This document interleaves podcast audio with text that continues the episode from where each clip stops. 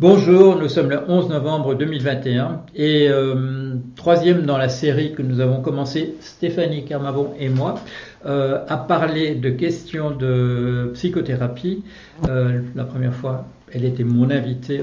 nous avons parlé de la dépression. La deuxième fois, nous avons lancé une série qui s'appelle euh, Paul et Stéphanie, où nous, allons continuer à parler de, différents types de techniques de psychothérapie, euh, la psychanalyse de mon côté, l'hypnose euh, du côté de Stéphanie. Et pour embrayer aujourd'hui, je voudrais qu'elle revienne sur ce qu'elle nous avait expliqué la première fois sa sortie de dépression et euh, on avait élaboré, je lui avais posé des questions à ce sujet-là la seconde fois, mais maintenant nous voulons, euh, aujourd'hui, nous avons l'intention de comparer un peu, petit peu euh, différents types de techniques qui sont possibles face à la dépression, au burn-out, des choses de cet ordre-là. Et là, nous n'avons pas exactement la même formation et nous avons des points de vue théoriques pour interpréter les, ce qui se passe ou ce qui n'arrive pas à se passer, qui sont un peu différents. Nous allons essayer d'illustrer ça. Voilà. Alors, pourrais-tu, pour commencer, euh, nous expliquer ta sortie de, la dépression et cette fois-ci euh, nous expliquer les différents stades de cette, sortie Oui, bien sûr. Donc bonjour à tous. Donc du coup, je, vais vous expliquer comment je suis sortie de la dépression. Donc je vous ai parlé donc euh, du psychiatre hein, qui m'a fait ouvrir les yeux sur le fait que euh, du coup c'était vraiment ma relation euh, qui posait problème. J'avais euh, tout évalué autour, hein, c'est-à-dire la famille, les amis, haut niveau professionnel, enfin tout avait été vu, tout avait été mis en, lumière et en revue à mon niveau. Euh, simplement, euh, je voulais absolument pas voir que c'était le couple euh, qui posait problème, peu importe. Le, psychiatre, du coup, m'a fait réfléchir, donc je me suis sortie de cette histoire. Par contre, pas de la dépression, c'est-à-dire que j'avais toujours un état dépressif qui était très important. Du coup, j'ai décidé d'essayer une, nouvelle méthode qui s'appelle le magnétisme, qui m'a sorti effectivement très très très rapidement, hein, puisque en une séance, je suis sortie de mon état, j'ai retrouvé ma flamme comme, euh, comme je vous ai parlé dans les autres vidéos. Cette image de la flamme intérieure. Oui, j'ai vraiment ressenti cette, euh, cette flamme à nouveau, voilà. Mm. Donc qui permet de continuer euh, du coup sa vie, tout mm, simplement. Mm. De reprendre sa vie d'une certaine manière. Par contre, oui, on reprend sa vie, on est à nouveau plutôt bien, je vais dire. Par contre, je me suis rendu compte que comme j'avais pas été soignée à l'intérieur mes blessures profondes, mm. bah, qu'est-ce qui s'est passé? Et j'ai refait, j'ai revécu mes schémas. Voilà. Donc euh, je suis retombée sur quelqu'un euh, euh, qui était toxique, forcément. Mm. donc bon, à force de tomber, euh, de retomber dans des schémas récurrents comme ça, euh, je suis, euh, du coup, j'ai fait ma propre analyse mmh, mmh. De, de, tout ça. Je suis allée voir en profondeur et effectivement, le magnétisme m'a permis de sortir de mon état dépressif. Mmh. Par contre, c'est bien d'aller voir à l'intérieur. Oui, et c'est là que c'est là bien entendu que la psychanalyse intervient comme un autre type de, de psychothérapie. Euh, dont le principe est celui de l'anamnèse, donc de la remémoration de son histoire. Pourquoi? Parce que dans, voilà, dans, dans, l'histoire d'un être humain, euh, et particulièrement durant l'enfance, l'enfance où nous commençons à apprendre des choses, euh, c'est le moment des malentendus. Nous pouvons ne, pas comprendre ce que disent les, euh, les adultes, nous pouvons comprendre les mots autrement que ce qu'ils veulent dire et on, on, on s'en rend compte par la suite. Il y a des tabous dans ce que disent les, les parents aussi on, les enfants le perçoivent rapidement, qu'il y a des choses dont on ne peut pas parler. Et il y a aussi ce mécanisme de défense qu'on appelle le, refoulement, qui est que les événements qui nous ont véritablement atteints, euh, sauf quand ce sont des traumatismes qui nous réveillent véritablement la nuit, euh, nous, les, euh, nous les refoulons. C'est-à-dire qu'en fait, ils, sont là dans la mémoire, ils sont cachés, et mais d'une certaine mesure, le fait qu'ils soient cachés, que comme dit Freud, un tabou été déposé sur ça perturbe tout l'ensemble. Par exemple, il y a des choses que nous ne pouvons plus dire simplement parce qu'il y a un mot de manière centrale sur lequel nous avons mis un tabou et dont nous ne pouvons pas parler. Une très belle image de, Freud à ce propos-là, c'est l'image de, euh, de ses promenades dans les, Alpes. Alors il disait la, la chose suivante, il disait en été, je peux me rendre du village de X au village de Y en une demi-heure en suivant simplement le cours de la vallée. Euh, mais si je me rends dans ce village au printemps, euh, la, fonte des glaciers, la fonte des neiges fait que je dois marcher deux heures et demie pour aller par le col pour redescendre dans la vallée de l'autre côté parce que la vallée est complètement inondée. La vallée complètement inondée, c'est la névrose, c'est le tabou qui a été mm. déposé et on est obligé de faire le, passage par le col qui prend deux heures et demie au lieu de, au lieu de la demi-heure euh, durant l'été. Donc, la, différence entre la surface et, la profondeur. Et il y a des choses qu'on peut, qu'on peut essayer de, je dirais, de résoudre en surface, mais le problème reste en profondeur et donc mm. il est d'une certaine manière euh, enquisté et c'est donc par la remémoration que nous, on, parvient à faire venir ça en surface et à s'en débarrasser. Ça, euh, il y a d'une certaine manière une érosion de, la valeur d'affect qui est autour. Euh, toi, tu es hypnothérapeute. Voilà. Est-ce que tu peux nous dire voilà, ce que c'est que cette technique que, tu utilises? Oui, oui, bien sûr.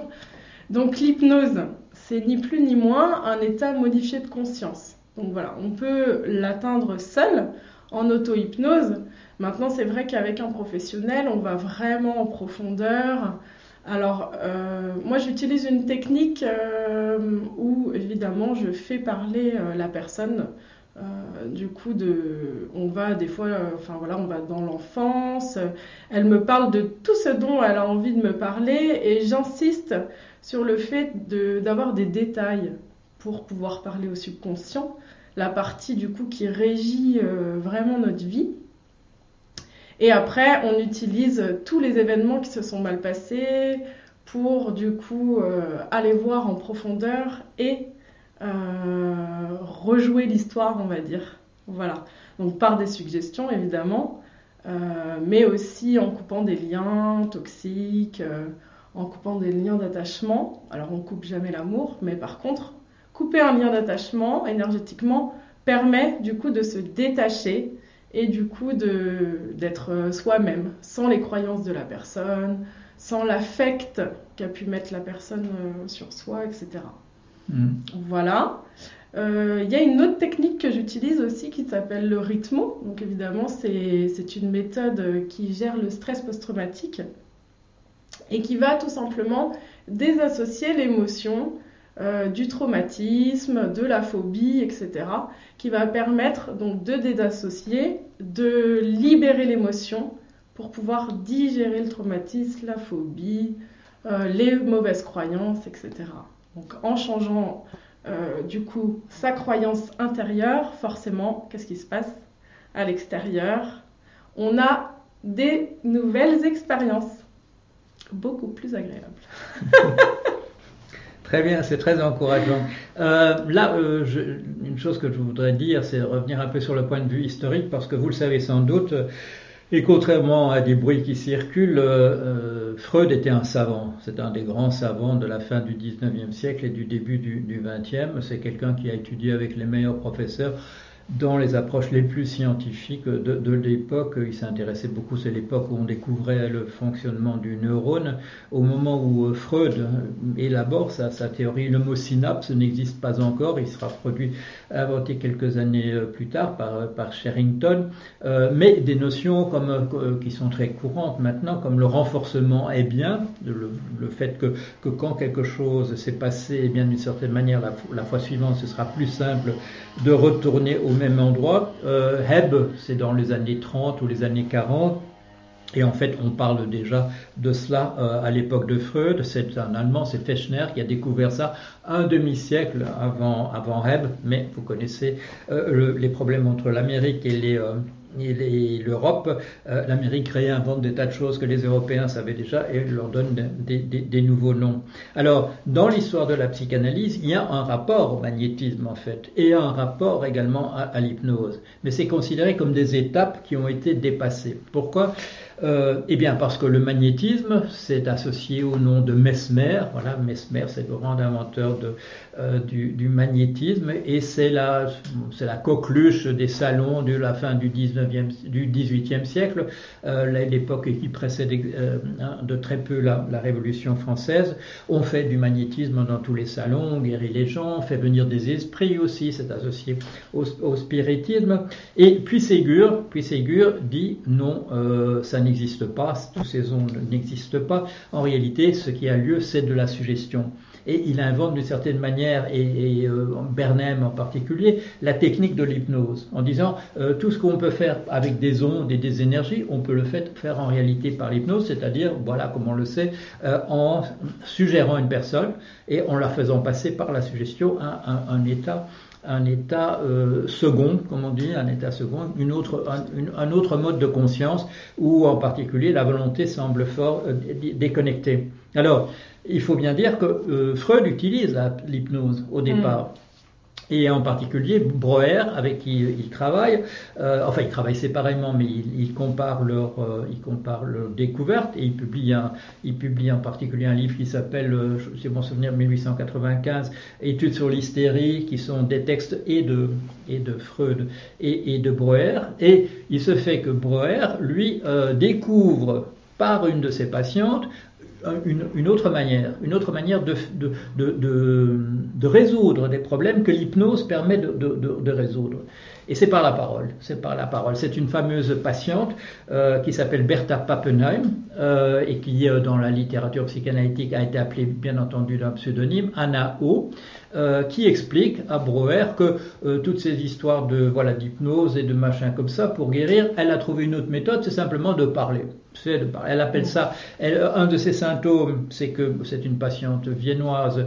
Euh, un de ses symptômes, c'est qu'elle elle prétend ou qu'elle de bonne foi croit qu'elle ne peut plus parler l'allemand. Elle ne parle que l'anglais avec avec avec avec Breuer.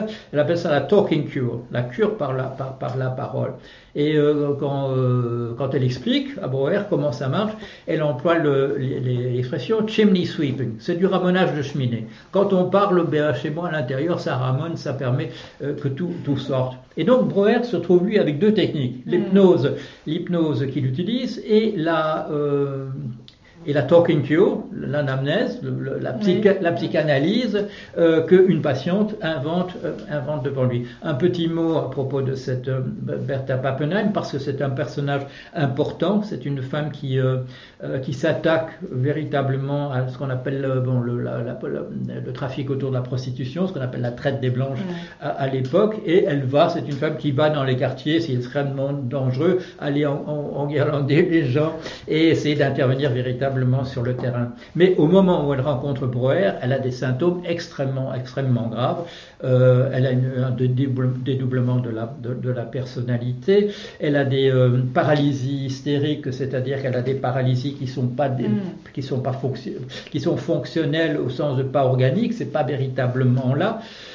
Et, euh, et Breuer, oh, il faut bien dire, Breuer ne, comment dire, euh, laisse tout ça assez déraper il y a un moment euh, dont on, il y a des remises en question, est-ce que ça a lieu véritablement Mais enfin, il y a, il y a quand même plusieurs témoignages que, à un moment donné, euh, il y a une, une euh, pregnancy, comment dit en français Le fait d'être enceinte, c'est une. Ah oui, en, le fait d'être enceinte, comment dit en français Bon, le fait d'être enceinte, oui. une grossesse, ah oui, voilà. Elle a, il y a une grossesse nerveuse, comme on dit, ah oui, et elle prétend qu'elle elle a un enfant de Broer. Mm. C'est-à-dire que cette question du transfert, du rapport entre le patient et le, et le psychanalyste n'est absolument pas maîtrisée par, par cela. Et euh, bon, Freud prend ses distances par rapport à tout cela et il, il, il élimine l'hypnose. Il élimine tout ce qui est de l'ordre de la suggestion. Il retient la, la technique de la cure par la parole.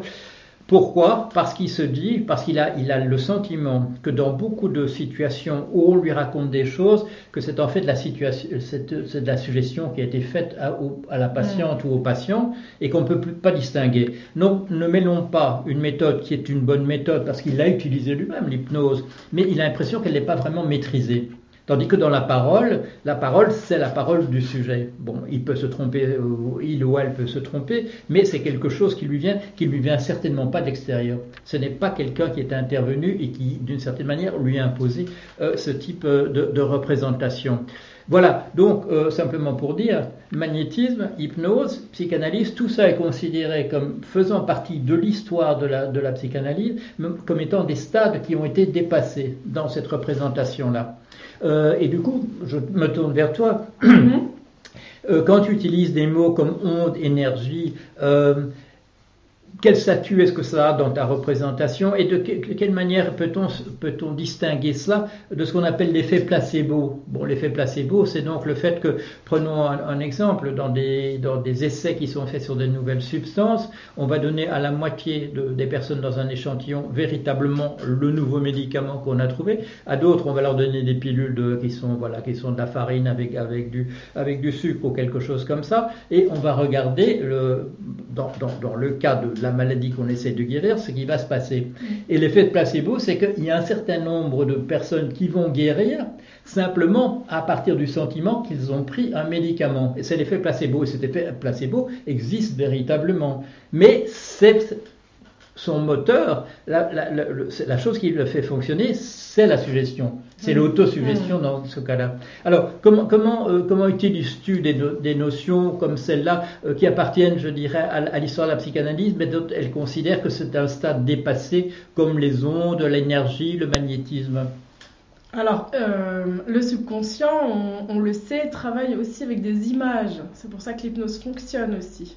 C'est-à-dire que oui, ça va être suggéré et à la fois le patient, euh, en ayant un discours en tant que thérapeute euh, artistiquement vague, va prendre uniquement euh, ce qui va lui correspondre et va retravailler des événements douloureux, peu importe. il va retravailler à sa manière et réécrire l'histoire par l'image. Donc, le subconscient va intégrer cette image mhm. et va faire transformer les choses à l'intérieur et donc par la suite à l'extérieur forcément. Euh, concernant les ondes, euh, bon, bah, on sait que tout vibre, tout a une vibration. Mhm. Et du coup, cette vibration, euh, par le magnétisme, on, nous permet en fait de recevoir l'énergie d'une personne qui, qui reçoit simplement euh, une énergie euh, et qui retransmet par les mains, en fait, mm. et qui va euh, travailler cette énergie pour permettre à la personne de se sentir mieux, tout simplement. je crois qu'il y a des choses qui ne s'expliquent pas, en fait c'est aussi attrait aux croyances, à ce qu'on peut penser de. Il y en a qui l'appellent Dieu, il y en a qui l'appellent énergie, il y en a qui l'appellent univers peu importe en fait. je pense qu'on sait tous qu'on n'est on n'est pas seul. Et du coup, cette énergie, bon ben, voilà, fonctionne. Mm. je pense qu'il faut juste tester en fait. Il faut. Oui. Voilà. C'est cette idée de. Ça marche pas seul. Voilà, exactement. C'est cette idée. Si on y croit, ça risque de marcher. Si on n'y croit pas du tout, ça ne. Oui, bah forcément, parce que le cerveau va mettre une barrière. Oui, oui. le euh, mental est très fort pour mettre des barrières. Il y, a, une histoire qui, circule dans les milieux de, l'anthropologie. Je ne sais plus exactement quel était cet anthropologue américain, euh, mais euh, un, de ses étudiants vient lui rendre visite dans, sa maison et il n'y a que des fétiches, il y a des, euh, des, choses qui sont utilisées dans les sorts et ainsi de suite. Et l'étudiant s'étonne quand même qu'il y ait tellement d'objets de ce type-là chez cet ethnologue. Et euh, l'ethnologue lui dit, vous inquiétez pas, même quand on n'y croit pas comme moi, ça marche quand même. Voilà, mm. je crois que c'est ça. Il soulignait, le, il soulignait le, ce qui me revient à l'esprit, je vais le dire tout de suite. C'est un collègue, c'est un collègue, c'est en, Afrique. Je vis dans, dans, le pays, lui aussi. Nous sommes, sommes à Cotonou. Nous sommes au, sein du pays où est née cette religion qui s'appelle le vaudou. Ben, le mot vaudou euh, correspond dans la langue locale, dans le fond, euh, correspond au mot de, de sacré. Et euh, mon collègue découvre euh, devant, devant sa porte, il découvre une, une, une de ces poupées voodoo que voilà, qui on, on, essaie de l'envoûter. On lui a jeté, on lui a jeté un sort et il est malade pendant plusieurs mois, si ce n'est une, une, année. Alors que je dirais que dans son système de croyance, il n'y a pas de place pour cela. Mais ça marche quand même. C'est-à-dire que le fait de savoir qu'on lui a jeté un sort suffit à le suffit à le, à le rendre malade. Euh, je crois qu'on va terminer un peu là-dessus. Euh, la psychanalyse, inventée par un scientiste, un véritable, non seulement un savant, mais comme on dirait scientiste, c'est-à-dire quelqu'un qui croit très très profondément à la, à la science comme, comme, comme, Freud, qui va avoir d'ailleurs un étudiant, un, un de ses disciples, euh, Carl Jung, qui est aussi un savant. Donc ça, mm. Carl Jung est en fait un des inventeurs dans la psychologie de cette idée de test où on associe deux, deux, deux mots. Euh, voilà, euh, piano, la personne va répondre musique, et Jung est parmi les premiers qui voit qu'un certain nombre de gens vont dire, à qui on va dire euh, piano, va pas dire musique, mais va dire père assassin, et qu'il y, y, a là mm. une information, comme on dit, autobiographique, qui est utilisable dans une thérapie, des choses de cet ordre-là. Mais Jung euh, est, est, attiré par des phénomènes, euh, des phénomènes comme la télépathie, euh, l'idée d'un inconscient collectif qui nous serait transmis mm. au, au, par, par, euh, au, à, travers les âges, qu'on pourrait éventuellement peut-être euh, communiquer avec des générations précédentes, ou des phénomènes de synchronie, des choses qui sont des coïncidences, mais qui ne seraient pas de véritables coïncidences, qui auraient une véritable scientification. La psychanalyse est du côté du mesurable. Si, si avec tous les appareils euh, scientifiques, si on ne mesure rien qui passe, la, la, science et Freud aurait dit il n'y a rien qui passe. Mm. Euh, et, mais on est du côté de la suggestion qui peut marcher quand même si on y croit. Voilà. Y a-t-il encore autre chose que tu veux répondre à ce que je viens de dire là? Oui, parce que la psychanalyse mm. utilise le mental. Oui. Hein? Oui. Alors que l'hypnose oui. met une pause sur le mental. Mais une pause sur le mental. Voilà. Ah, Donc, voilà. qu'est-ce qui reste?